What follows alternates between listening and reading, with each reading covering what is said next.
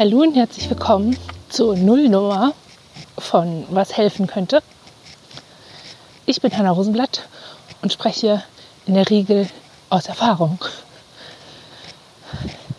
Ist das ein schmissiger Einstieg? Ich weiß es nicht. Aber es ist der, der mir gerade eingefallen ist. Während ich jetzt hier auf dem Weg von der Schule nach Hause durch den Wald laufe, weil wir sicherlich vom Klimawandel komplett unabhängig etwa 20 Grad haben. Die Sonne scheint, nicht eine Wolke ist am Himmel. Und das ist unser bevorzugter Nachhauseweg vor der Straßenbahn. Das tut uns ganz gut. Das hilft uns auch ganz gut. Und um Dinge wie das soll es in diesem Format gehen. Allerdings etwas anders, als man das klassischerweise so erwarten könnte.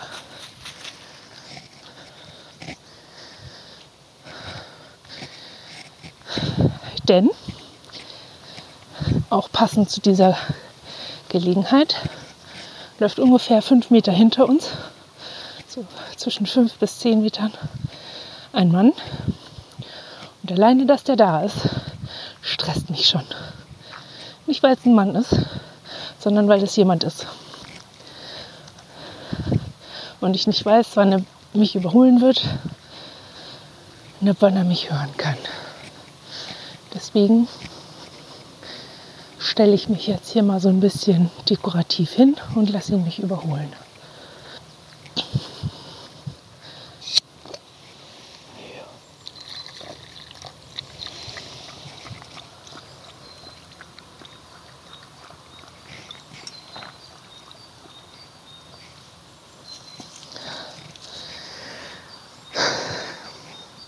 Der Mann ist vorbeigegangen.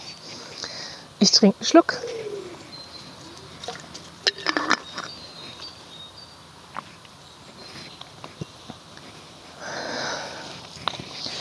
Und verbinde das mit einem Atemmuster, das mir ganz gut hilft. Das Geraschel ist der Hund, der jetzt ganz dringend hinter einem Tannenzapfen herlaufen musste. Und dieses Atemmuster, von dem ich gerade gesprochen habe, das werde ich euch auch vorstellen. Aber jetzt kommen wir erstmal zurück zu dem, worum es ja eigentlich gehen soll. Und Ende. Das war ein Befehl ans Knack-Knack. Damit sie weiß, ich möchte gerade nicht spielen. Also, in diesem Format wird es um Dinge, die helfen gehen und Dinge, die helfen könnten. Und warum sie helfen könnten und wozu sie sein sollen. Was wir nicht machen möchten, ist einen Skill-Katalog zu vertonen oder eine Anleitung zum Glücklichsein aufzusprechen. Was wir machen möchten, ist dazu einladen, zu überlegen, warum Dinge helfen sollen. Und vielleicht ein paar Informationen dazu zusammenzutragen, warum manche Sachen helfen und warum manche Sachen eher nicht helfen können. Und diese Nullnummer wird jetzt gleich so ein Teil davon. Denn wir haben die Erfahrung gemacht, dass genau sowas nicht hilft. Also Listen, Anleitungen, Kontextloses, das hilft peng, mach mal, dann wird's schon.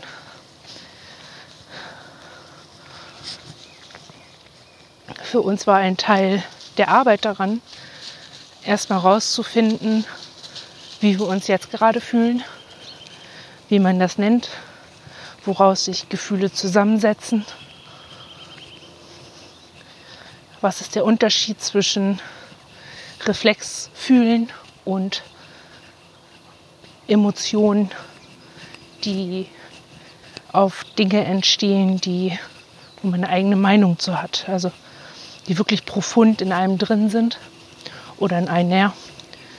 Und damit fangen wir jetzt direkt mal an, weil das für uns eine große Schwierigkeit war und auch heute noch ist, Dinge zu benennen, beziehungsweise Gefühle zu benennen.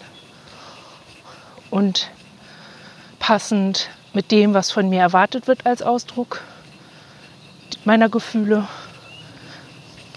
das dann auch so rauszubringen. Also ich wusste zwar schon immer, dass Menschen, dass es anderen Menschen hilft, wenn ich weine, damit sie wissen, dass ich traurig bin. Aber es gibt ja, gibt ja auch ein Weinen aus Wut oder ein Weinen aus Selbstmitleid oder ein Weinen aus Mitgefühl für irgendwas. Also die Varianz dieses Ausdrucksmittels mussten wir erstmal erkennen und ja verstehen. Auch irgendwo in sich, also in uns etablieren als so eine Art gemeinsames Wörterbuch für die Kommunikation mit dem Außen. Denn wir hatten da so einige Schwierigkeiten, was das Erkennen von Gesichtern angeht, Gesichtsausdrücken und wie das mit Gefühlen zusammenpasst und und und. Also für uns war da noch mal so ein ganzer Katalog, der vor dem ganzen ich habe Gefühl XY, möchte dieses Gefühl nicht mehr haben und mache jetzt Aktivität AB. Für uns beginnt die Kette an dem Punkt, an dem wir uns erstmal klar machen müssen, wer von uns fühlt was, warum, wie äußert sie das in uns oder an dem Körper, den wir uns miteinander teilen. Und wie würde dieses In, wenn es denn nach außen kommuniziert, das tun? Also manche von uns kommunizieren nicht mit dem Außen auf verbale Art, sondern auf somatische Art oder auf die Art, dass sie uns Erinnerungen mitteilen, ihre eigenen Erinnerungen. Oder sie sind insgesamt nonverbal auch mit dem Außen und drücken sich über Kunst aus oder über Aktivitäten, so über Handeln, über Gesten, über Körpersprache also. Und ich weiß nicht, manchmal habe ich den Eindruck, dass Menschen das für die halbe Miete halten. So, gerade wenn sie wissen, dass es dissoziative Störungen gibt, dass sie glauben, wenn man dann im Kontakt mit diesen Gefühlen ist, dann läuft der Rest ja schon von ganz allein. Bei uns ist das nicht so. Und wir haben viele andere Menschen kennengelernt. Manche davon waren viele und manche auch nicht, die, für die das damit nicht getan war. Also für die das nicht die erste, die erste halbe Miete war.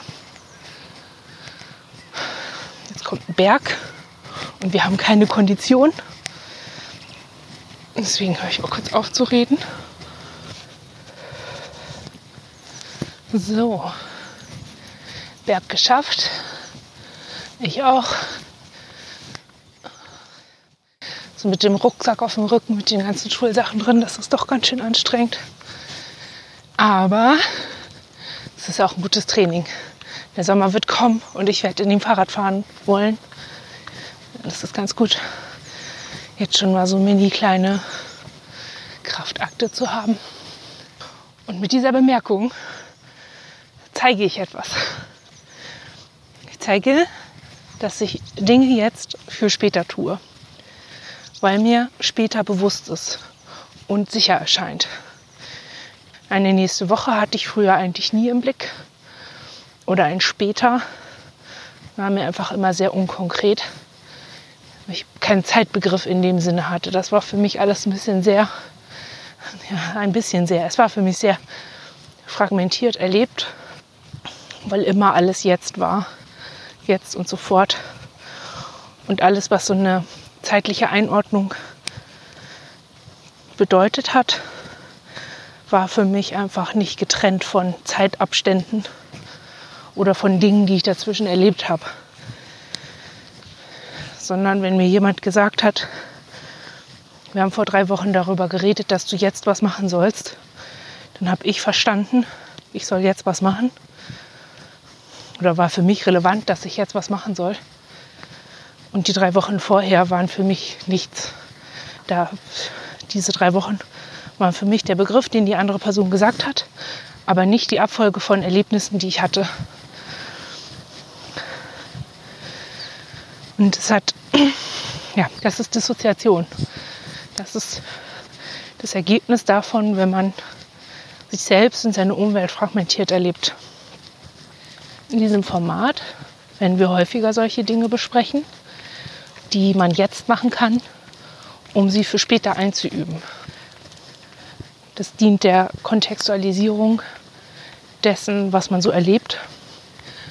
Denn das machen Skilllisten zum Beispiel oder Notfallkoffer. Dann hat man einen Batzen, den man abarbeiten kann, wenn man in der Krise ist oder wenn ein Notfall ist. Das Problem an Krisen und Notfällen ist, dass man dann meistens nicht die Kraft hat, irgendeine Liste abzuarbeiten, weil dann ist ja Notfall. Wir haben festgestellt, dass es uns viel mehr hilft zu gucken, dass wir keine Notfälle haben. Und zwar nicht, weil wir dann schwierige, also indem wir schwierige Dinge vermeiden, sondern indem wir mehr Dinge tun, die Ausgleich und Balance schaffen. Auch dann, wenn wir es eigentlich gar nicht brauchen. Also ich weiß, dass ich jetzt gerade in diesem Moment geht es mir super. Ich habe keine Krise, ich habe keine Belastung, die mich irgendwie, wer weiß, wie runterzieht. Aber ich weiß, dass wenn ich jetzt nicht laufe, die Wahrscheinlichkeit höher ist, dass ich im Laufe der nächsten Woche irgendwie einen unausgelasteten, insgesamt nicht ausbalancierten Zustand eher mal noch hervorrufen kann als jetzt. Einfach weil ich jetzt nicht in Bewegung bin. Weil ich mich jetzt nicht gut versorge. So jetzt geht es mir gut, jetzt gehe ich einkaufen. Jetzt kann ich gut essen, jetzt kann ich gut kochen. Jetzt kann ich gut in Bewegung sein. Und wenn mir nächste Woche irgendwas passiert oder irgendjemand fünf Meter hinter mir herläuft und mich nervös macht, weil ich nicht weiß, wann er mich überholen wird, wird mich das in einer anderen Verfassung treffen, als wenn ich das nicht tue jetzt. Und darum geht es, gute Verfassung herstellen. Diesen sogenannten Allgemeinzustand in Mittelmaß zu bringen. Woran erkennt man Mittelmaß? Das wusste ich selber auch nicht. Für mich gab es irgendwie immer nur, es geht mir scheiße oder es geht mir keine Ahnung. Auch darum wird es gehen. Wir werden euch also auch in diesem Podcast-Format auf die Reise nehmen nach Gefühlen, nach Empfindungen. An manchen Sachen können wir euch vorbeiführen, weil wir die selber schon rausgefunden haben. Dann könnt ihr ja gucken, ob das für euch passt oder nicht. Manche Sachen müssen wir selber auch noch rausfinden. Dann nehmen wir euch mit.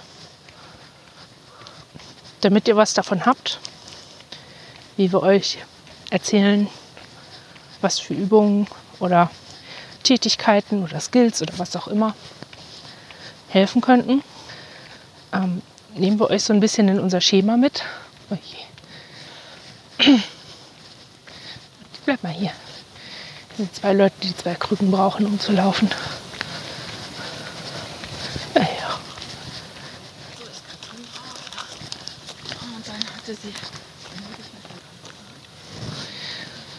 Interessant. Das waren wohl zwei Lehrerinnen. Die nach der Schule durch den Wald walken. Die wissen, wie Selbstfürsorge geht. Jetzt bin ich natürlich aus dem Konzept.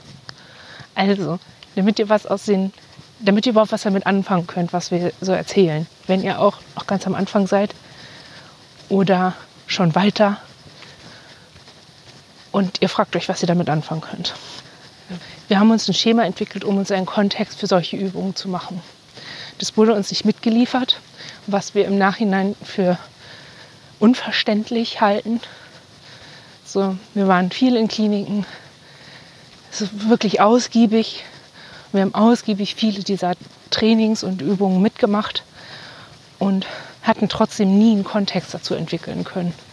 So nie überlegen können, okay, worum geht es ja eigentlich? Worauf muss ich achten? Wann nehme ich welche Übung? Wofür? Was soll die machen? Wo will ich hin? Diese Fragen wurden da nie berührt, sondern ja, es waren halt Übungsgruppen. Ne? Hinsetzen, Zettel lesen oder Anleitung anhören, nachmachen. Und für uns war das totaler Stress. Einfach schon, weil man in solchen Gruppen meistens nicht alleine ist, sondern mit anderen, mit fremden Leuten, die man nicht abschätzen kann.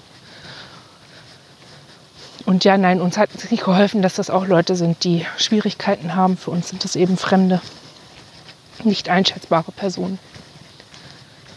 Oder man ist in einem Zweier-Setting und die andere Person beobachtet einen, was man macht. Das ist auch, also während man was an sich selbst macht. Das war für uns auch eher ein Setting, das wir aus unangenehmen Situationen kannten und damit oft auch verwechselt haben. Die Kontexte, die wir setzen werden, ist der Zeitraum, in dem man diese Übung machen kann, beziehungsweise wann sie bei uns helfen oder wann wir das machen und in Bezug auf welche Zeiträume wir es machen. Zum Beispiel das jetzt mit dem Laufen machen wir mit dem Wissen, nächste Woche wird das Wetter schlecht sein. Wir werden nicht draußen sein können. Nächste Woche haben wir nicht, haben wir einen anderen Wochenablauf als jetzt. Also laufen wir jetzt, weil wir wissen, nächste Woche wird es anstrengend für uns und wir müssen ausgelastet sein. Einen anderen Rahmen, den wir mit erwähnen, ist, wie man sich vorher fühlt, ja, bei um welches Gefühl es gehen kann und wo wir hinwollen und warum. Was ist das Gefühl, das jetzt gerade vorherrscht? Warum wollen wir dieses Gefühl verlassen oder verändern? Und wo soll die Reise hingehen? Wie wollen wir uns fühlen und warum? Der nächste Kontext ist die Frage nach dem Auslöser. Wann ist diese Frage zu stellen? Wo ist dieser Auslöser zu suchen? Ist es wichtig, den auch zu finden? Das ist eine Frage, die so ein bisschen parallel ist. Ist es gut von diesem Auslöser zu wissen? Ist es sogar lebenswichtig, diesen Auslöser zu kennen? Und ist der Auslöser jetzt noch da? Daran anschließend dann die Frage, wenn ja, kann der akut verändert werden oder verlassen werden oder kann er mittelfristig verändert oder verlassen werden. Mopsi.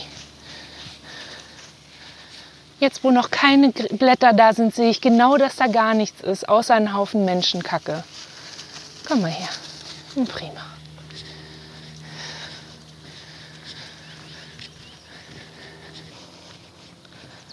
Der letzte Rahmen, der dafür noch offen ist, ist, die, ähm, der Umgang mit Entmutigung oder mit Abwehrimpulsen. Manchmal geht das Hand in Hand.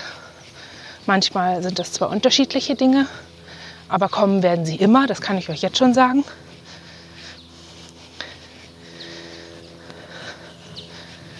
Denn Dinge verändern bedeutet Veränderung machen.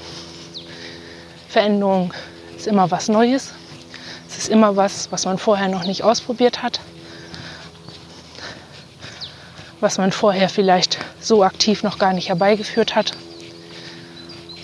Und entsprechend Unsicherheiten entstehen oder auch bestimmte Erwartungen entstehen, denen zu entsprechen gar nicht so einfach ist.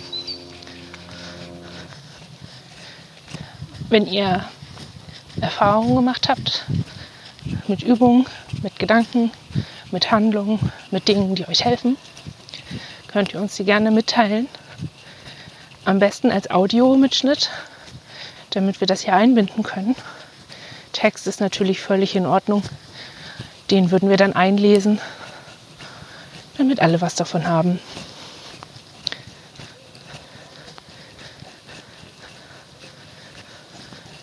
In diesem Format versuchen wir so viel wie möglich frei zu sprechen, weil wir das gerne üben möchten. Es kann also sein, dass manche Folgen so sind wie diese hier und manche aber auch nicht. Wir nähern uns jetzt dem Ende unseres Weges. Wir sind jetzt fast zu Hause.